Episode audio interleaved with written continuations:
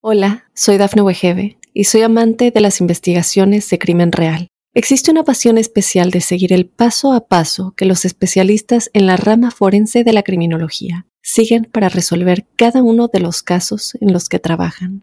Si tú, como yo, eres una de las personas que encuentran fascinante escuchar este tipo de investigaciones, te invito a escuchar el podcast Trazos Criminales con la experta en perfilación criminal, Laura Quiñones Orquiza en tu plataforma de audio favorita. Óyenos audio.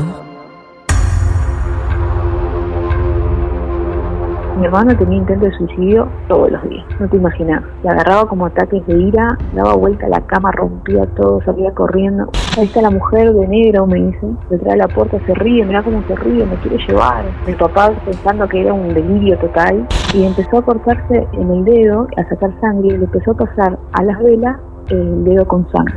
Cuando mi papá se acercó, hubo una vez una secuencia que me acuerdo bien, cuando mi papá se acercó, lo agarró del cuello con una fuerza, casi más lo mata. Veo a esta mujer, velo negro, vestida de negro, y yo me quedé helada. Y entre ese velo negro, lo único que veo es una sonrisa de oreja a oreja y dientes negros, podridos. Hola, soy Dafne Wegebe y soy amante de las investigaciones de crimen real. Existe una pasión especial de seguir el paso a paso que los especialistas en la rama forense de la criminología siguen para resolver cada uno de los casos en los que trabajan. Si tú, como yo, eres una de las personas que encuentran fascinante escuchar este tipo de investigaciones, te invito a escuchar el podcast Trazos Criminales con la experta en perfilación criminal, Laura Quiñones Orquiza, en tu plataforma de audio favorita.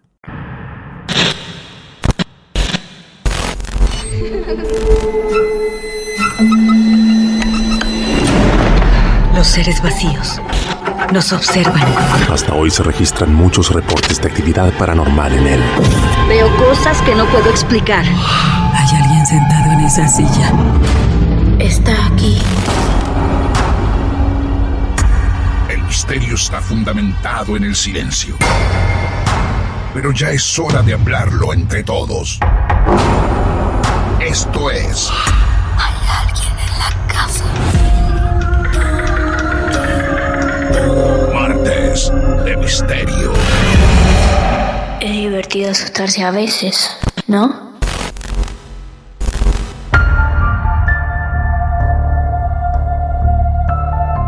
Amigos y amigas de todo el mundo, bienvenidos una vez más a otro episodio de Martes de Misterio. Mi nombre es Martín Echevarría y aquí estamos, como desde hace años, sentándonos a escuchar, a vivir un nuevo caso real. La protagonista del día de hoy es un caso bastante particular porque se puso en contacto con nosotros y cuando al fin logramos dar con ella para llevar adelante la entrevista, tuvo un momento de arrepentimiento, dudas, replanteos sobre si lo que hoy nos tenía que contar a todos nosotros podía serlo, si estaba tomando el camino correcto, el hecho de entregarle su historia tan íntima y particular a todo el mundo. Pero finalmente Laura, de aquí, de Argentina, decidió confiar, como ya lo hicieron muchos y muchas de ustedes. Efectivamente, Laura va a compartirnos una historia muy dura, inquietante, pero no solamente por el plano esotérico o paranormal, sino también porque ha enfrentado las adversidades de una vida familiar difícil. Vamos a acompañarnos todos, y a Laura también, mientras desentrañamos los oscuros secretos que han rodeado la existencia de ella misma y cómo cada una de sus experiencias paranormales han influido en su destino hasta el día de hoy. Amigos y amigas, prepárense para vivir otro hecho impactante en nuestros martes de misterio. Mi nombre es Martín Echevarría y ya estoy listo, eso creo yo, para recibir a la protagonista de esta noche. Laura, buenas noches, bienvenida a Martes de Misterio, ¿cómo estás? Bien, todo bien, Martín, un gusto. Un gusto también para nosotros. Primero te pregunto cuántos años tenés. 31 años. 31. Perfecto. La gente que te rodea, ¿ya sabe algo de tu historia? Eh, no, Solamente mi marido sabe algunas cosas, no todo. Ah, bueno. No todo detalladamente. Bueno, muy bien. O sea que si tu marido o alguien de tu familia llega a ponerle play a este episodio, puede llegar a enterarse más todavía. Sí, igual no creo, porque No no, les gusta. Ah, Eh, bueno. No sé si no les gusta, pero Sí. no les gusta indagar mucho en los temas paranormales y demás cosas. Perfecto, hace muy bien. Entonces nosotros vamos a ir por un camino totalmente contrario al de tus seres queridos. Vamos a buscar Sí. ese mundo esotérico que alguna vez golpeó a las puertas de tu casa. La historia que nos vas a contar se remonta a cuántos años en el tiempo. Se remonta a cuando yo tengo uso de conciencia, era 29 años atrás y continúa hasta el día de hoy. Primera advertencia para el marido de Laura. Continúa hasta el día de hoy. Se está enterando en este momento. Perfecto. Bueno, entonces viajemos en el tiempo de la manera que más Bueno. cómoda te sientas. Nosotros te escuchamos. Bueno, eh, voy a tratar de ir un poco lento porque hay cosas que son un poco personales y fuertes Bien. y para, para no angustiarme. Ah, ok. Eh, yo, sí, nací en una familia donde estaba mamá, papá y dos hermanos varones mayores. Yo soy la más chica. Sí me crié en, un- una familia llena de violencia. O sea, toda mi infancia pasé de juzgado en juzgado por tema de violencia de padre hacia mi mamá. Ah, A todo esto, de que yo tengo uso de razón más o menos cuatro años, eh, mi mamá siempre padecía una enfermedad de las piernas, úlcera, que le sí, decían. claro. Siempre estaba, siempre tenía abierta, herida y demás. Eh, de lo que yo recuerdo, ella siempre le echaba la culpa a la familia de mi papá, que son de Santiago del Estero. Mi abuela es una indígena originaria, era porque ya falleció, y siempre ella le echaba la culpa diciendo que le habían hecho brujería y demás. Entonces, de que yo tengo uso de, razón, mi mamá siempre anduvo en curanderos y demás, tratando de solucionar su enfermedad. Ella, 100% su enfermedad la llevaba siempre al campo de la brujería. No otras cuestiones personales, sino siempre lo que era la salud. Siempre le echaba la culpa a la familia de mi papá. Ujú. Entonces ella siempre andaba de curandera. Yo me recuerdo bien que ella particularmente iba a una señora. Me acuerdo perfectamente de ella porque era una señora bastante grande, más allá de que era rellena, era alta, grandota. Y me recuerdo que yo siempre la acompañaba a mi mamá a todos lados. Era como mi obligación, mi legado, tenés que acompañar a tu mamá a todos lados. ¿Ahí cuántos años tenías vos, Laura? Yo recuerdo que iba de los cinco años. Ah, Yo mirá. particularmente tengo una memoria que a veces me juega en contra. Yo hay cosas que las recuerdo perfectamente. Por más que haya sido a los 4 o 5 años, tengo una memoria como fotográfica. Sí, sí. Recuerdo las cosas tal cual estaban, Ujú. qué dije, qué no dije, qué me dijeron. Claro. Yo recordaba a esta señora porque me encantaba ir a mí, porque Ah. me transmitía paz. Qué bien. Yo entraba y me transmitía mucha paz, me hablaba, eh, nunca le vi eh, magia negra, por así decirlo. Siempre era con una virgen, vela blanca, mucha paz, un aroma muy rico. Pero ¿qué pasa? Como yo siempre decía, mi mamá jugaba dos puntas, tres puntas, por así decirlo. A 100 metros de mi casa había una señora que es del Paraguay. Yo particularmente creo que las personas del Paraguay tienen un instinto distinto a nosotros, son más sensitivos. Eh, ella sí trabajaba con el gauchito Gil. Entonces mi mamá un tiempo iba a esta señora, otro tiempo iba a la vecina, o sea, constantemente iba a diferentes cosas, buscando una solución. Y a todo esto, mi mamá también hacía brujería porque ella curaba.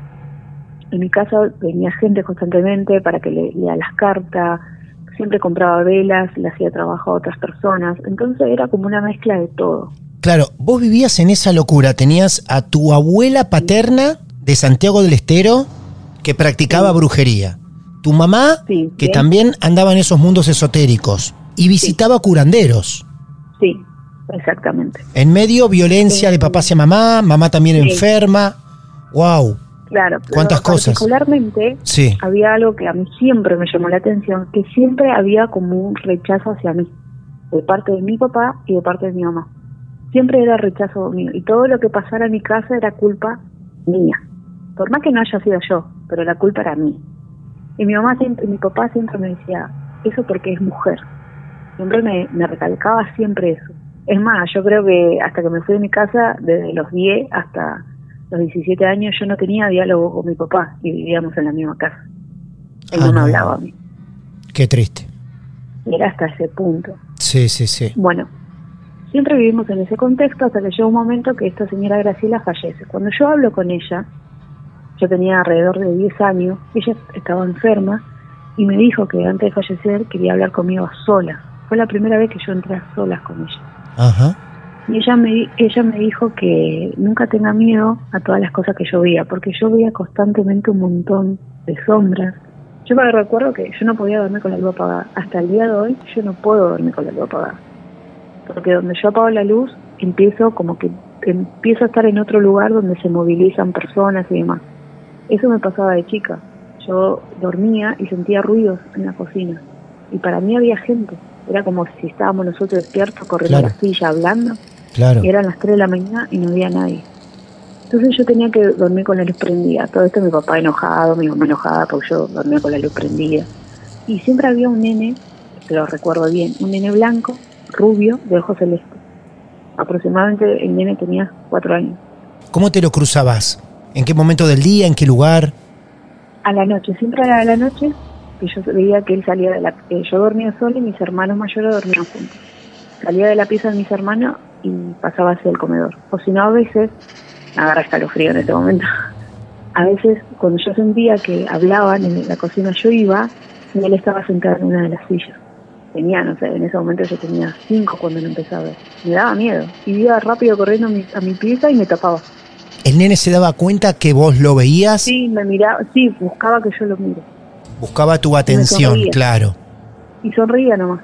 Recuerdo bien que él estaba sentado y movía los piecitos, vio como los chicos cuando eh, le queda grande la silla y mueven los piecitos Sí. cuando le queda colgando. Así, como un nene más. Eh, siempre veía sombras, en mi casa era, tenía un fondo muy grande de 30 metros, así que enorme.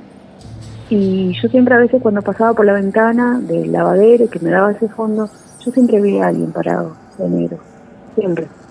Entonces, eh, cuando ya empezó a ser más grande, 10 años aproximadamente, le empecé a contar a esta señora Graciela lo que me pasaba. Ella me dijo que, que era un don, que más adelante lo iba a saber usar bien, me dijo. Claro. no tenga miedo. Pero yo seguía con miedo, porque yo veía las cosas que mi mamá hacía y me daba miedo. ¿Qué pasó? Alrededor de los 13 años, tenía yo, creo, si no recuerdo mal, yo tenía a mi hermano en el medio, que decidió entrar al ejército. Entró al ejército, se egresa y se va a Santa Cruz de Paz. En ese interín él conoce a una chica, hubo un tema, una discusión, no sé si él la engañó o demás, o sea, yo era chica, ¿se entendía bien? Cuestión que lo deja plantado. Cuando se tenían que casar a unos días de casarse, lo deja. Ella lo deja a Mi él. hermano, sí, Uh, lo deja. Nosotros estábamos acá, todo un quilombo, él entró en estado depresivo total y con intento de suicidio. Entonces mi mamá eh, tiene que viajar, por órdenes de los jefes de mi hermano, tiene que viajar a Santa Cruz y me lleva a mí. Bueno, fue dos semanas de calvario, donde ver a mi hermano con un montón de intentos de suicidio, mi mamá, yo con apenas 11, 12 años tratando de resolver la situación. ¿Qué podía resolver yo a esa edad? Claro, nada. A todo esto volvemos a Buenos Aires, a él lo trasladan al neuropsiquiátrico, donde yo tuve que ir a visitar a mi hermana a un neuropsiquiátrico. O sea, pasé un montón de cosas que no Sí. tenía que pasar a esa edad, pero las pasé Claro, con mi claro. mamá, siempre acompañando a mi mamá. Aclaro algo, la relación con mi mamá no era buena, era una relación de respeto porque era mi mamá, pero nunca hubo cariño de mi parte hacia ella como mamá, por un montón de cosas que pasaron.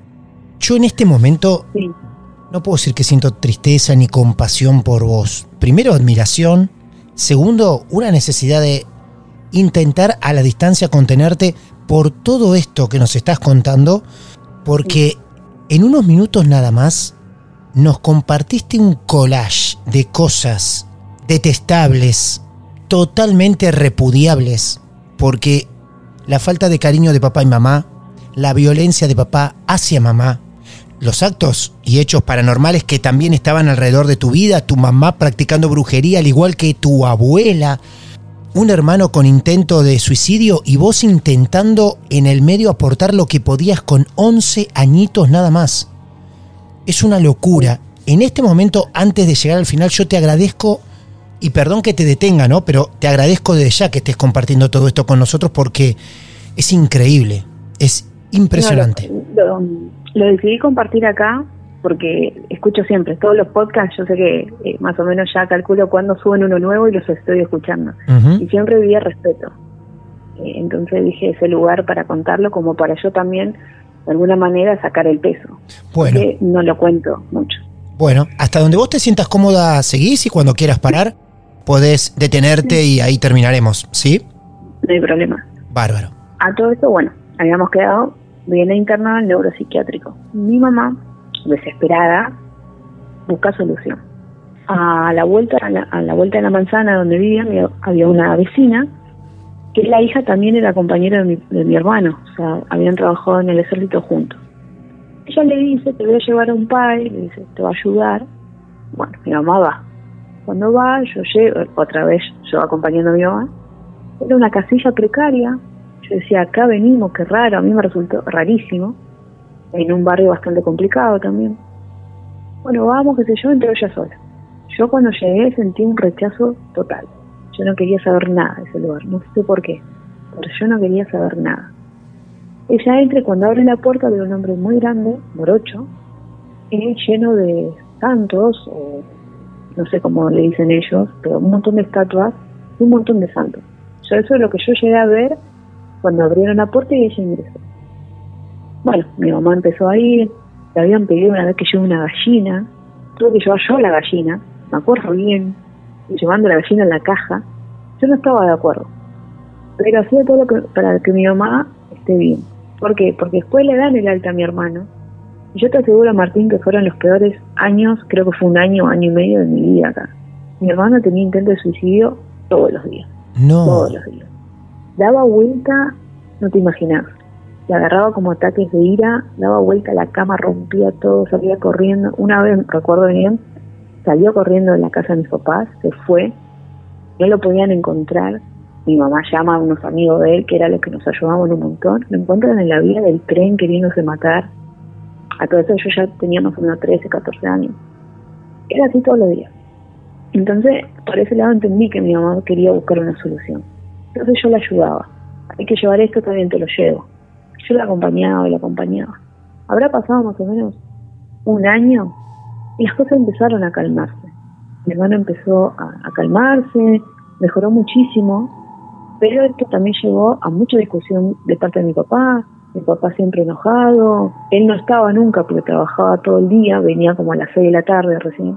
Entonces no se enteraba de las cosas que pasaban. Era mi mamá y yo nomás la que vivíamos todo, digamos. Mi hermano mayor ya se había casado, se fue. Entonces mi mamá empezó con este hombre. Empezó, empezó. Llega un momento que mi mamá empieza a enfermar. Después de un tiempo, ¿no? Las cosas mejoran, todo bien. Ella empieza a mejorar también de la enfermedad de la úlcera de la pierna. Mi papá empieza a recomponerse un montón. No había tanta violencia, era más que peleas o discusiones por ahí. Pero conmigo no, ¿no? Conmigo sí todo igual. Con vos siempre igual. Entonces, sí, todo igual, conmigo Ajá. no había forma. Mi mamá empieza a enfermar, y le empieza a pegar la piel en el cuerpo. Ella era una persona rellenita. Empieza a adelgazar, empieza a quedarse en cama. Ya no puede levantarse. Y llegó un punto, un, día, que estaba la noche y ya no podía ni hablar ni siquiera. Me dice, yo pensé que era delirio, hasta que me dice, me vienen a buscar. Yo digo, ¿quién te viene a buscar? Están todos son la muerte ahí, ahí había un jardín entre mi casa y la reja había un jardincito. Están todos ahí en, en la reja esperándome, me, me van a llevar. Empezó así, me vienen a buscar, empieza muy mal. Ahí está la mujer de negro, me dice, detrás de la puerta se ríe, mira cómo se ríe, me quiere llevar. No. Mi papá pensando que era un delirio total. Mis hermanos, mi hermano, nadie, nadie la atendía. Ella quedó postrada en la cama y para todos estaba loca. Llegó un punto, habrá pasado una semana que llegó un punto que había momentos que cambiaba. Me gruñía. Yo le hablaba y me gruñía. Cuando mi papá se acercó, hubo una vez una secuencia que me acuerdo bien, cuando mi papá se acercó, lo agarró del cuello con una fuerza, No. casi más lo mata. O sea que se estaba poniendo agresiva. Sí, Ajá. demasiado. Y no era ella. No era ella. yo recuerdo bien, no era ella. Y era momento. Entonces ahí, ahí sí intervenía mi hermano, el del medio, el que me seguía, y me ayudaba a separarlo. Entonces mi papá no se podía acercar ni darle la comida. Era yo nomás la que podía entrar. Cuando yo entraba sí me hablaba bien. Pero entraba mi papá o mi hermano para saludarla, le gruñía. Le gruñía, los ojos blancos, perdidos. Entonces eh, me dice mi papá, ¿por qué no llamás a este hombre Luis que venga? Lo llamo, viene el hombre. Cuando entró Martín a la, a la pieza, mi mamá se sentó derecha en la cama y le habló en otro idioma que yo todavía no, No sé te puedo creer, es impresionante. De esto fueron testigos todos.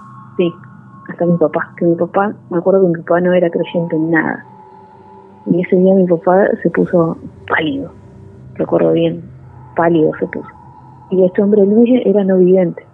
Y me dice, no, esto no, esto, algo hizo ella. Y me, me preguntó a mí. Me dijo que se vayan todos y quédate vos, no mami. ¿Qué hizo? Y le conté. Fue un pai, fue, hizo esto, esto. Sé que varias veces fue, una vez tenía que ir a un ritual, pero no sé más nada. Y a todo eso, lo único que yo había visto a Martín una vez, 3 de la mañana, siempre 3 de la mañana. Sí. Yo me levanto porque siento ruido en, en la cocina. Y voy y la veo a ella con un montón de velas negras.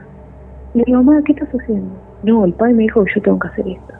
Y digo, ¿pero qué estás haciendo? Y empezó a cortarse en el dedo, a sacar sangre, y le empezó a pasar a las velas el dedo con sangre. Dijo, vos anda a la pieza, y por más que escuches algo, no salgas, me dijo. Y entonces eso yo le conté al hombre este Luis, y me dijo, ella hizo un pacto hasta la muerte, y ella algo no cumplió. Me dice, "Vos anda al PAE, me dice, siempre yo, ¿vio? anda al PAE y preguntale él tiene que saber qué pacto hizo y qué pasó, que ella está así. Qué impresionante ese Sí. momento que te diga, por más que escuches algo, no salgas. No salga, me dijo. mi Por favor. ¿Cuántos años tenías ahí, Laura, ya? Ahí yo ya tenía 15. Y eras tan Em, chiquita todavía, por Dios. Y le digo al señor Luis, bueno, yo voy a ir. Sí. Le digo, eh, la hora, no sabe lo que costó que la ore, no quería saber nada que la ore. Y él, oraba- él siempre oraba en silencio. Y me dice, me duele mucho la cabeza, pero ya la oré, me dice, va a estar tranquila.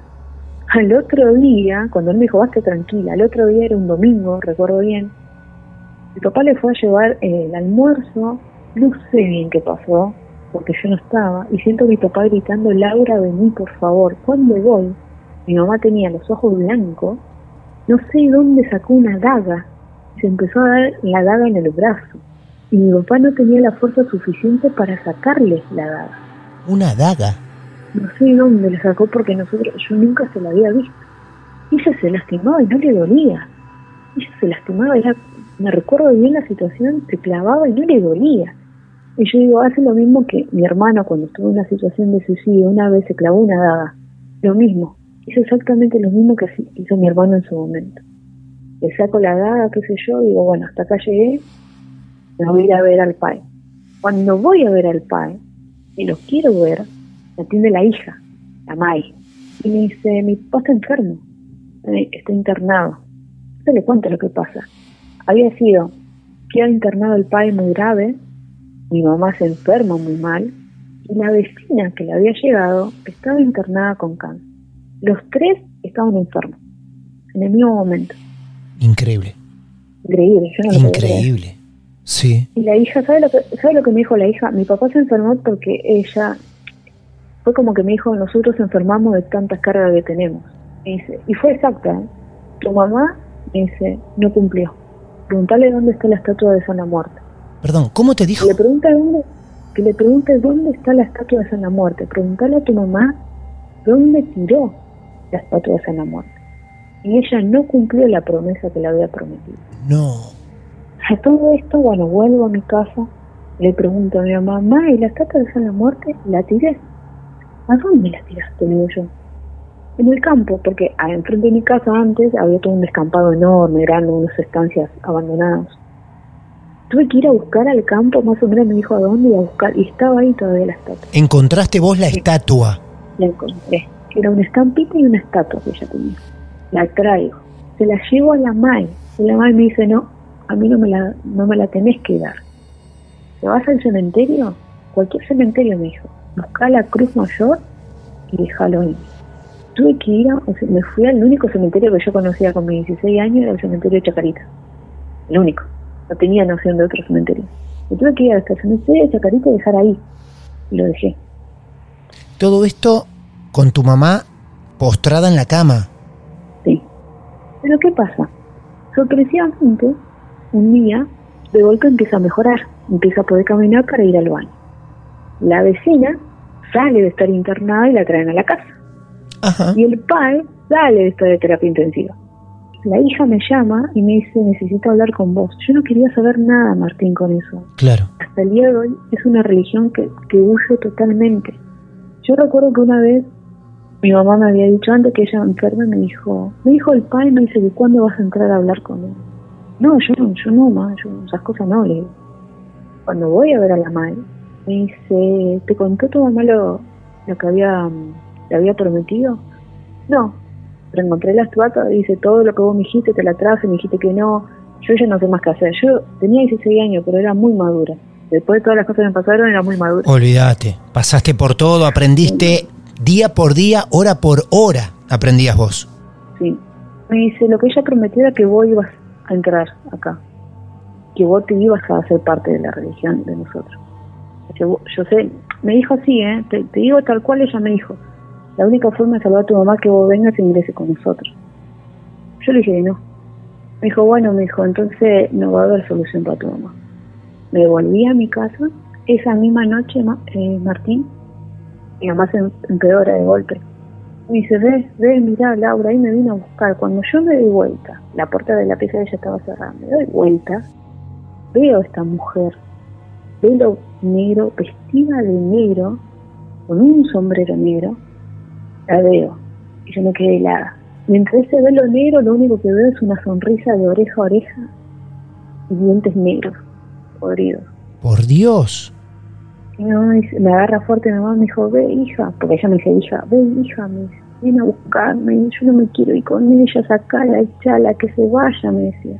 A todo esto pasó, yo me entero que estoy embarazada, todo esto sumarle que me entero que estoy embarazada con 16 años, me voy, me junto con ese chico que estaba conociendo y me fui. Antes que te vayas de la casa, Laura, en ese momento que ves a este extraño ser, que ustedes consideraban que era una mujer, vos por fin podés ver lo que tantas veces vio mamá, pero ¿qué ocurre en ese momento cuando la ves? ¿Cuál es tu reacción? Yo estaba acostumbrada a ver cosas. Sí. A ver sombras. Claro, sí, sí. No me provocaba, sí me provocó tristeza, porque yo sabía que eso sí la iba a llevar. Ah. Yo presentía que le iba a llevar. Entonces me acuerdo que me di vuelta, la traté de calmar y cuando volví a querer salir de la pieza de ella ya no estaba. Claro. Me fui Martín de mi casa. Era hora. Me fui. Oh, no fue para peor porque después terminé con una persona violenta. Punto y aparte de mi vida, terminó mal. Era como repetir la historia de mi mamá. Otra vez un hombre violento, un montón de cosas que le pegaba a mi hijo y demás. Pero me acuerdo que una vez yo dije, yo voy a cambiar la historia, yo no voy a hacer con mi mamá. Y me fui. No me importó después de dormir en la calle, no me importó nada. ¿Tuviste, que, ¿tuviste que dormir en la calle? Sí, me fui con mi hijo. no me importó nada. ¿Pero no podías volver con tu papá y tu mamá teniendo ellos un nieto? a todo esto, yo me voy, ¿qué hace mi papá? E interna. Interna en una clínica de zona sur. Porque yo me voy, nadie la puede cuidar. Bueno, listo, yo no voy a volver a mi papá. A todo esto mi papá no me hablaba. Yo ya tengo a mi hijo, lo tengo a mi hijo, cada tanto iba, la visitaba, ella estaba, a veces estaba bien, a veces pasaba terapia, iba y venía de terapia intensiva. Los médicos decían que era alguna enfermedad, que no le buscaban, nadie daba explicación. Mi papá iba, la visitaba, qué sé yo. Un día hasta que termina diciendo que me prohíbe la entrada, que no la vaya a ver más. Los médicos no me dejaban pasarla, pasar ya. Dice que cada vez que yo iba mi mamá se emocionaba mucho. La última vez que le hablé a mi mamá me pide perdón. Me pido perdón por todo lo que te hice. Y esa fue la última vez que le hablé a mi mamá conmigo. Porque después me llaman, era un 31 de marzo del 2013, me acuerdo perfecto. Sábado, el día antes, me llama mi hermano mayor y me dice, vamos a ver a mamá porque no, no pasó bien hoy sábado, vamos a ver la mañana que es Pascua. Bueno, le digo, mientras me dejen pasar porque papá me prohibió la entrada, le digo. Sí, sí, te van a dejar pasar. Cuando yo emprendo viaje el domingo para ir a verla, me llama mi cuñada, la mujer de mi hermano mayor, y me dice, tu mamá falleció. Por Dios. Voy, llego a la clínica, cuando todo llorando, mi papá además. A mí no me caía ni una lágrima, ni una lágrima me caía. Él viene, me abraza, como nunca, me abrazó. Nos llama el médico, a mi hermano mayor, a mí, y nos dice, yo a su papá no se lo dije, porque no lo veo bien, lo veo vulnerable. Me dice, pero su mamá no falleció de un paro. Dice. Nosotros cuando ingresamos a la habitación, su mamá ya se había suicidado ella, con la sábana, Ah, en, la Dios. clínica. Por No se lo Dios. quisieron decir a mi papá porque él estaba muy destrozado. Y para redondear todo esto, ¿quién había fallecido también? El padre. El pai. El domingo fallece mi mamá y el día lunes fallece la vecina. Los tres juntos. Como me lo había dicho la hija del padre. Por Dios. Hola, soy Dafne Wegebe y soy amante de las investigaciones de crimen real. Existe una pasión especial de seguir el paso a paso que los especialistas en la rama forense de la criminología siguen para resolver cada uno de los casos en los que trabajan. Si tú, como yo, eres una de las personas que encuentran fascinante escuchar este tipo de investigaciones, te invito a escuchar el podcast Trazos Criminales con la experta en perfilación criminal, Laura Quiñones Orquiza, en tu plataforma de audio favorita. Yo no sentía tristeza. Fue como que la enterramos, Martín, y para mí ya está. Toda esa parte, toda esa familia, papá, hermanos, quedaron ahí, atrás. Ah, Hoy en día me preguntan, ¿y tu mamá, tu papá? No, yo no tengo mamá ni, ni tengo papá. Doy por muerto a mi papá inclusive. Está mal, está mal hacer eso, pero bueno. Me preguntan, no, no tengo papá. Falleció. Bueno, me junto, violencia además, no tenía dónde ir, porque mi papá obviamente ya está, se acabó la relación. Llego un día a mi casa, mi nene muy mal herido por esta persona, me voy, no me importa nada, tengo que dormir en la calle, duermo en la calle. Terminé viviendo en la calle, después me quedé a dormir en la casa de una amiga, además. Una de mis amigas me dice un día, venite a dormir acá con el nene. Llega una amiga de ella, paraguaya también, otra vez, otra persona del Paraguay. Dice, ay, yo leo las... Ah, te traje Mariana para leerte el tarot, qué sé yo. Yo escuchaba nomás. Dice, ¿querés que te tire el tarot? Sí, no sé qué es, le digo, yo no sabía ¿eh? lo que era el tarot. ¿Qué le digo? Pues sí, me dice, mi amigo me dice, sí, porque no sabes qué buena que es ella, te va a decir la posta. Me dice, bueno. Me empezó a tirar, y cuando empieza a tirar un momento, me dice, la verdad que me da tristeza todo lo que veo. Ella no me conocía a mí, Claro, era la primera vez que nos veíamos. claro. Me dice, yo no puedo creer, me dice, que vos estés padeciendo todo esto, por un- todo lo que padeciste, ¿eh? Y me contó todo. Y mi amigo Mariana, me acuerdo que las miraba y, empezaba a llorar. En vez de llorar yo, lloraba mi amigo. Dice, yo no, porque era, no había forma de explicar cómo esta, esta mujer sabía todo. Cosas que ni siquiera yo le había contado a mi amiga Mariana. Me dice, ¿sabes por qué pasó todo esto? Me dice, tu papá nunca te quiso, ¿no? No, le digo yo. Ujú. Pues, no, nunca te quiso, ¿sabes por qué? Porque eras mujer. Entonces que él hizo una hizo un trabajo que lo enterró en el fondo de tu casa donde yo veía siempre esa sombra negra. Él hizo un trabajo y enterró ahí para que tu mamá te perdiera. Y a la vez tu mamá hizo un trabajo con esta vecina paraguaya que vivía a 100 metros de mi casa, que yo la rechazaba. Dice, ¿para qué? Para no perderte y para que vos nacieras. ¿Y dónde hizo el trabajo ella? Donde era tu pieza. Dice, entonces tenés dos trabajos hechos, uno para que no nacieras, otro para que naciera. ¿Y sabes por qué ganó el de la señora paraguaya? Me dice, ¿sabes por qué ganó? Porque tu mamá te entregó, me te entregó un espíritu. me dice. Y no, no te entregó ningún santo, no te entregó nada. Dice.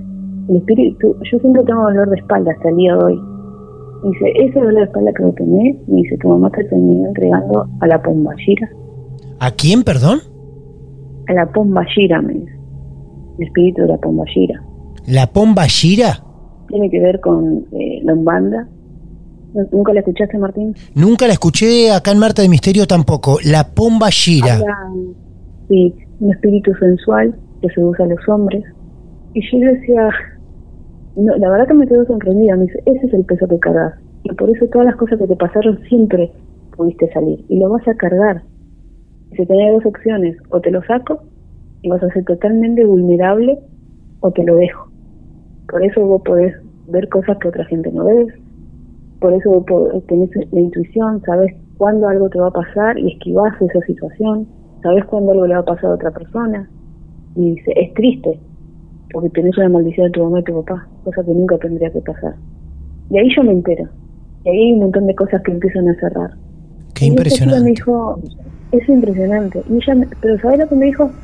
Pero quédate tranquila, me dijo. Va a aparecer alguien que también tiene su historia, pero ese alguien viene especialmente en tu vida porque te va a sacar de todo esto.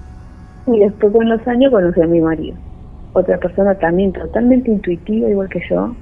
Yo lo siento como que es alguien que ya vivió. Ajá. Él tiene mucha seguridad, él parece como que ve. Pero de que me, me había juntado con mi marido hasta que me casé y demás, las cosas habían calmado un montón.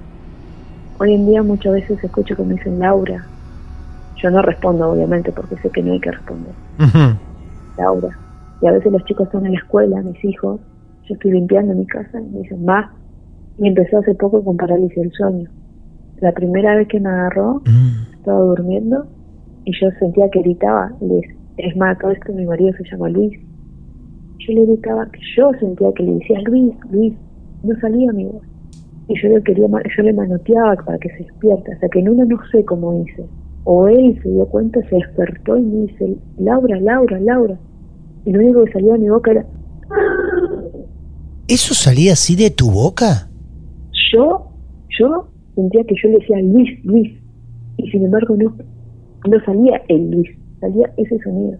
Y fue como que me pude sentar. Y empecé a llorar. Y lloré, lloré y tenía miedo. Hasta el día de hoy tengo miedo de dormirme. Claro. Tengo que tener la luz prendida y me duermo todo como posición fetal. Y no quiero mirar, yo duermo del lado derecho.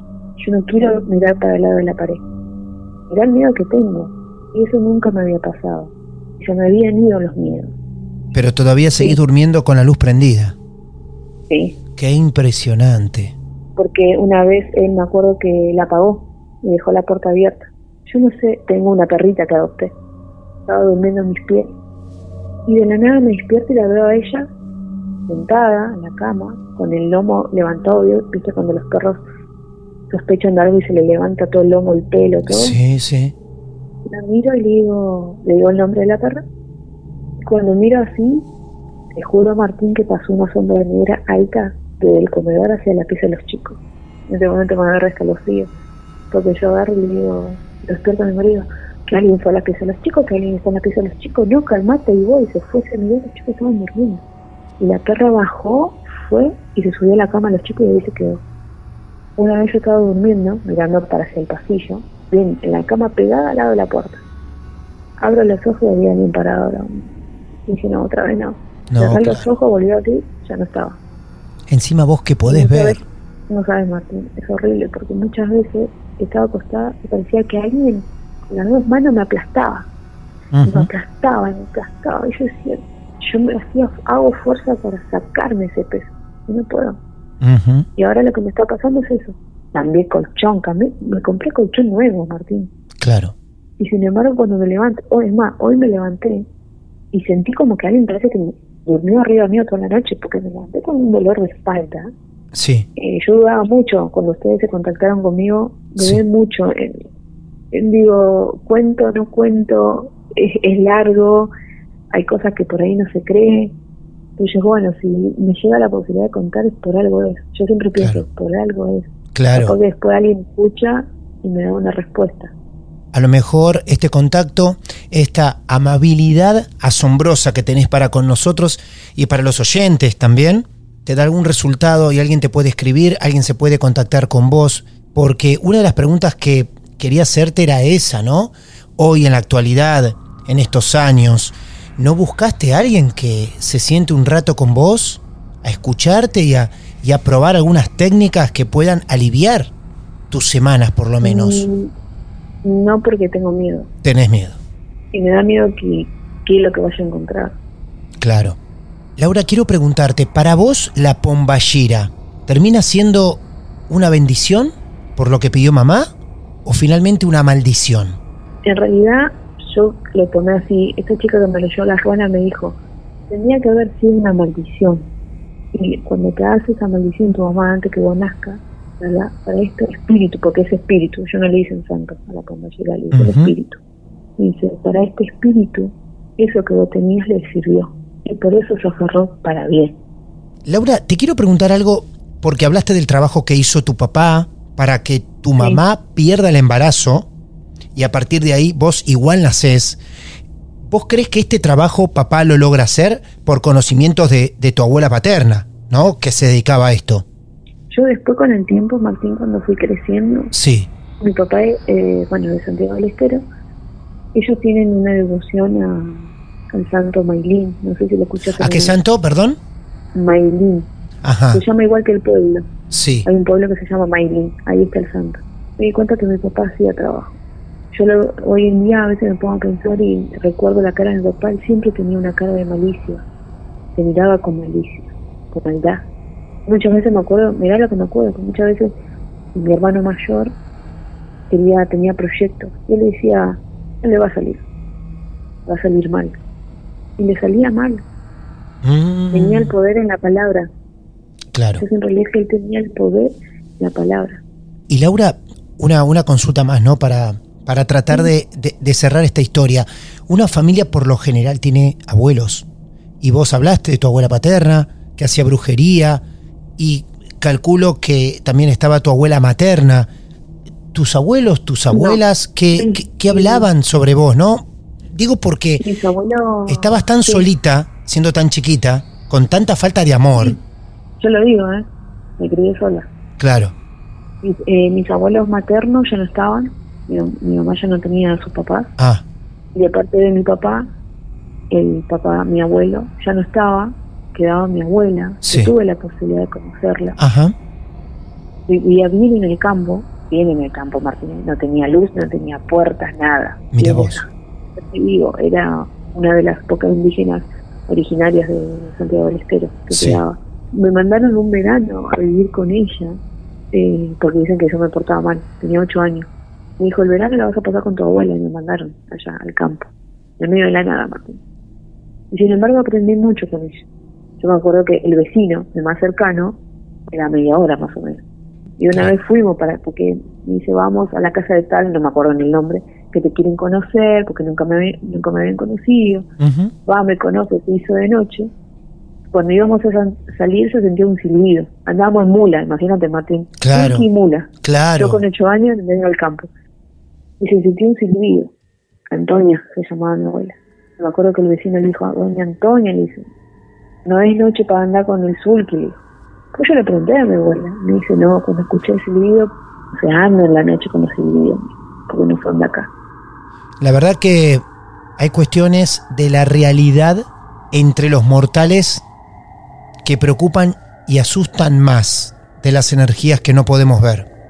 Cuando hay pequeñas Lauras tan chiquitas sufriendo estas cosas, estas cuestiones, esta falta de amor también, entre tantas cosas más que te rodeaban y hasta el día de hoy también te rodean. La verdad que te he sufrido bastante, Laura, en esta historia. Y me alegra que hayas encontrado el amor, que tengas el amor de tus hijos, de tu compañero, de quien sea, de compañeros y de amigas, porque arrancaste esta vida, wow, ¿de qué forma, Laura? ¿De qué forma? Sí. Yo hoy valoro, como tantas veces digo, doblemente que te hayas puesto en contacto con nosotros, que después de pensarlo hayas aceptado con mucha confianza sentarte a charlar conmigo y con toda la gente que te está escuchando en este momento. Sí, no, más que agradecida, Martín, por sobre todo el respeto con el que manejan. Eh, creo que todos sabemos, hay un montón de, de radios, de podcasts que hacen, y siempre he observado que muchas veces no lo toman con seriedad o lo toman más como algo más. Cuando empecé a escuchar los podcasts de ustedes, no, no lo vi como que lo tomasen como algo más, Claro. sino que había ese respeto.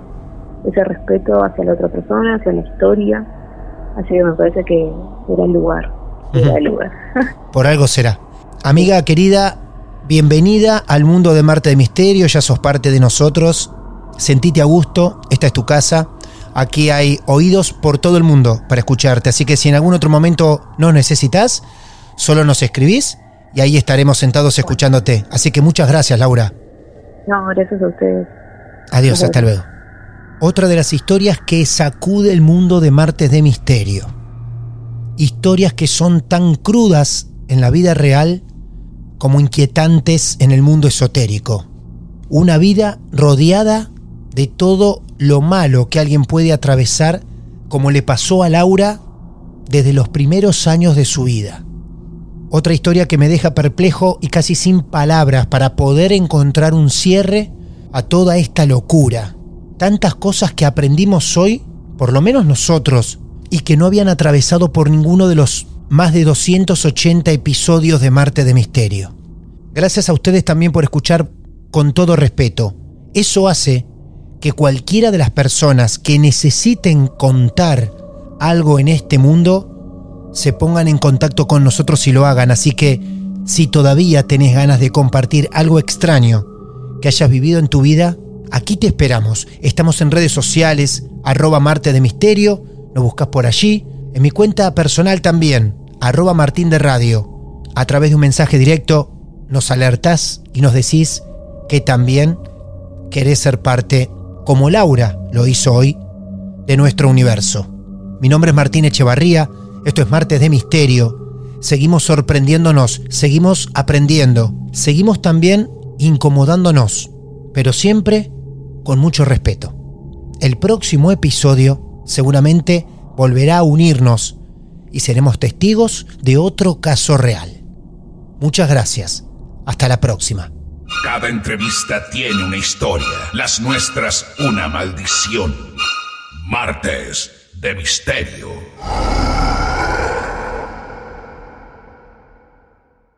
Hola, soy Dafne Wegebe y soy amante de las investigaciones de crimen real. Existe una pasión especial de seguir el paso a paso que los especialistas en la rama forense de la criminología siguen para resolver cada uno de los casos en los que trabajan. Si tú, como yo, eres una de las personas que encuentran fascinante escuchar este tipo de investigaciones, te invito a escuchar el podcast Trazos Criminales con la experta en perfilación criminal, Laura Quiñones Orquiza en tu plataforma de audio favorita.